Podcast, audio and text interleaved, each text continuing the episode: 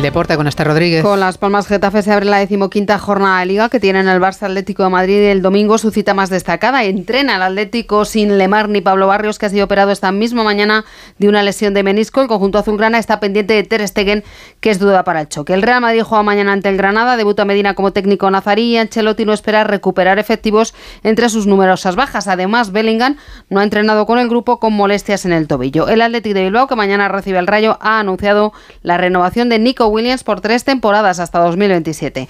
La selección femenina de fútbol puede sellar su clasificación para la fase final de la Liga de Naciones si gana o empata ante Italia en Pontevedra. La selección de balonmano, las guerreras, juegan su segundo encuentro en el Mundial de Balonmano. Ucrania es el rival y rota la imbatibilidad del Real Madrid en la Euroliga. El Barça, segundo clasificado, se mide al Asbel francés. Valencia Vázquez recibe a Basconia. Y además la